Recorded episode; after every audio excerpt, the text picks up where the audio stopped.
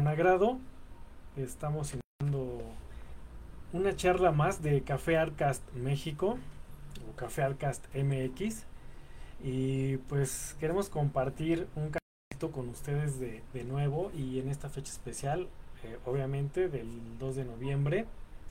Eh, y bueno pues habíamos hablado antes en otra edición sobre las tradiciones y, las generalidades de, de este festejo Aquí, pues bueno, vamos a abordarlo de una manera muy general. Digo, pues la, cuestión es compartir un cafecito, literal, un cafecito. Y pues, eh, sí, compartir estos minutos. Porque bueno, a veces dentro del ajetreo del día, y hoy es martes, a lo mejor tenemos cosas que hacer. Ayer tuvieron algunos el, día de asueto, eh, o a lo mejor están trabajando, ¿no?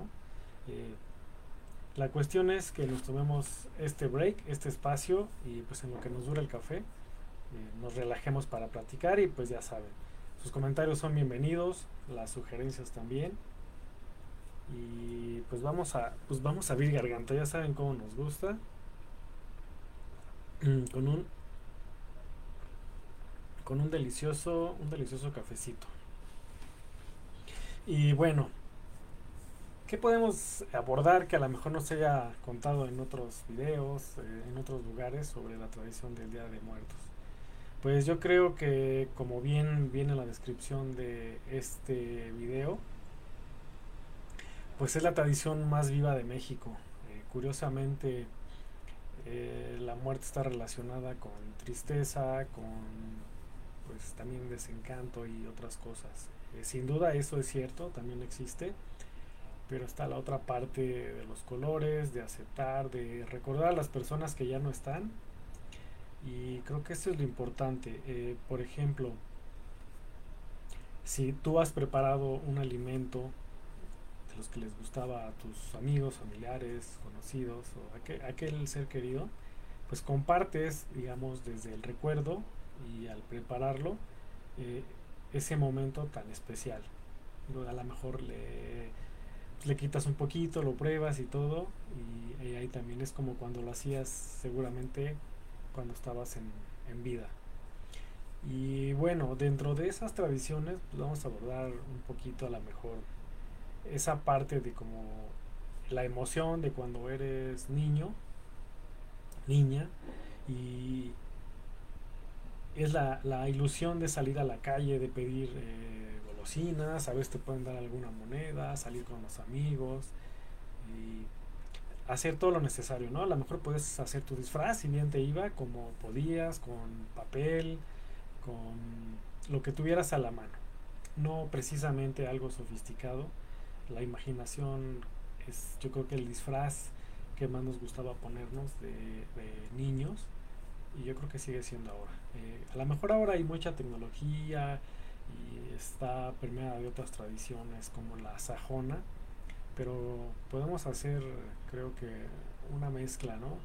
En este caso, pues el truco dulce para nosotros es el no me da mi calaverita, por favor, ¿no? Uno bien amable. ¿Y qué pasaba en, en aquellas épocas? Por lo menos hace varias lunas cuando andaba en la infancia, sí, también tuve infancia. Eh, yo recuerdo que pues salíamos con los amigos y cómo nos preparábamos.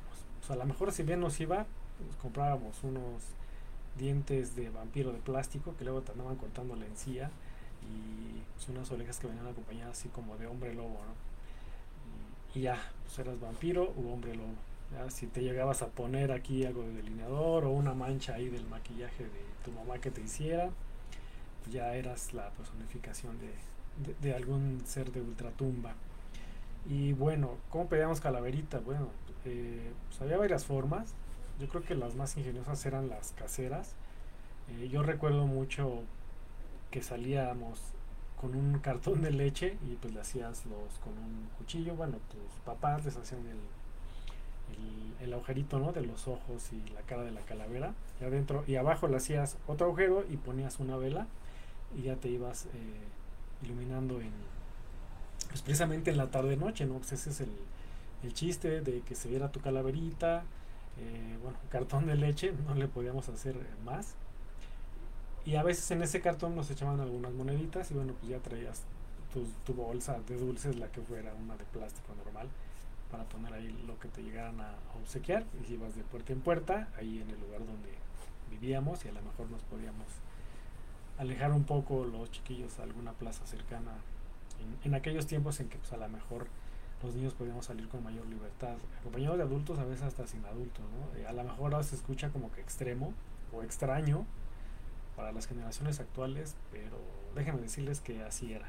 Muchos salimos a la calle, eh, no porque nuestros papás fueran, digamos, desobligados y no se preocuparan, a veces nos acompañaba algún adulto de lejos o algún hermano mayor grande.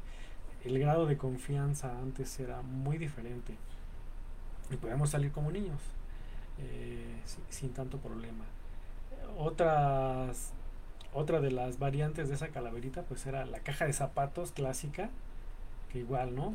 La parabas de lado y del lado de, digamos, la base del zapato pues le hacías la cara y, e igual, de la parte de atrás venía lo que es la vela, pero pues es más grande, entonces tiene un poquito más de aire la vela. Aquí la vela pues tenías que usar unas velas chiquitas porque si no se te quema la caja. Aparte era complicado tener la vela encendida y andar en la calle, ¿no? Porque había viento y todo, y a veces te acababa, o a veces pues, llegabas a encontrar un pedacito así y, no había más. Y bueno, hay gente que te daba algunos dulces de granel, hay gente que no te daba nada, hay otros que te espantaban, y creo que además la emoción de convivir.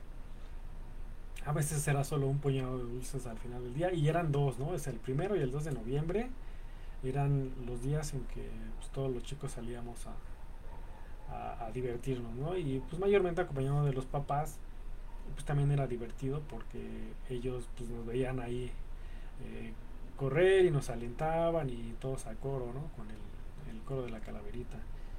Eh, espero que este tipo de tradiciones se rescaten, eh, digamos, a nivel, claro, más seguro, pero no olvidar esa esencia de, de lo mexicano y creo que también es de lo latino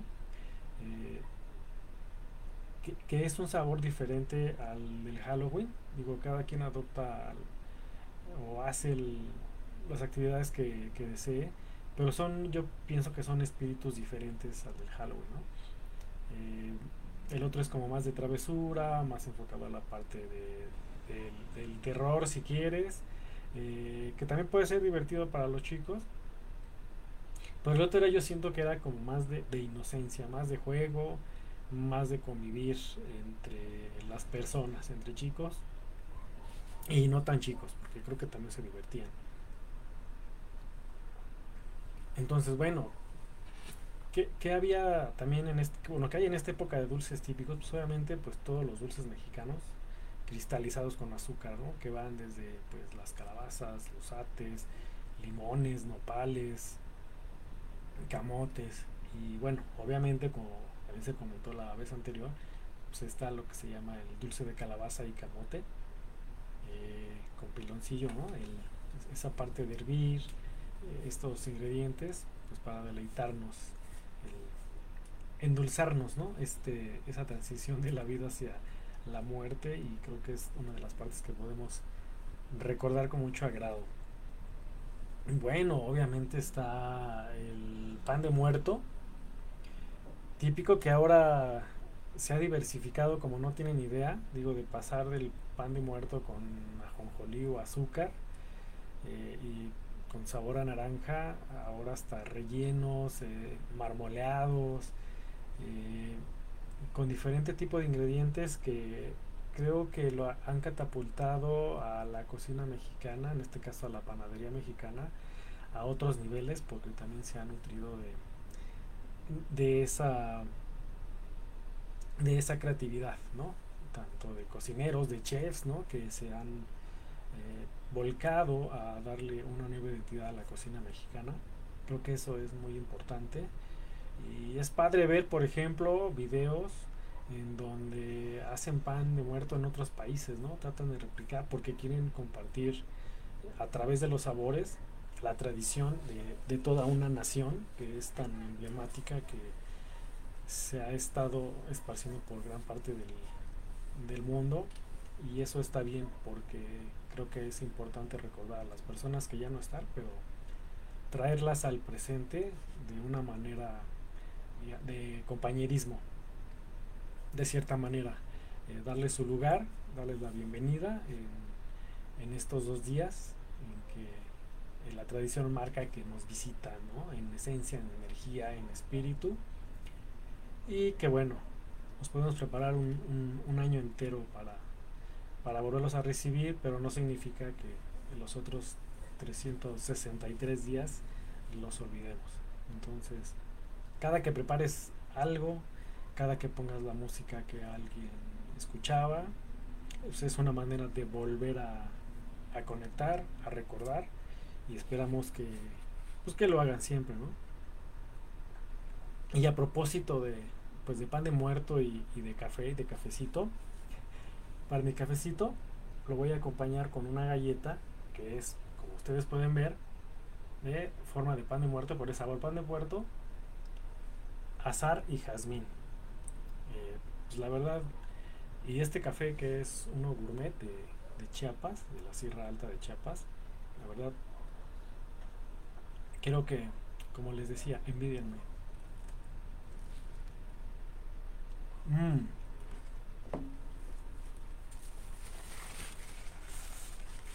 Disculpen ustedes.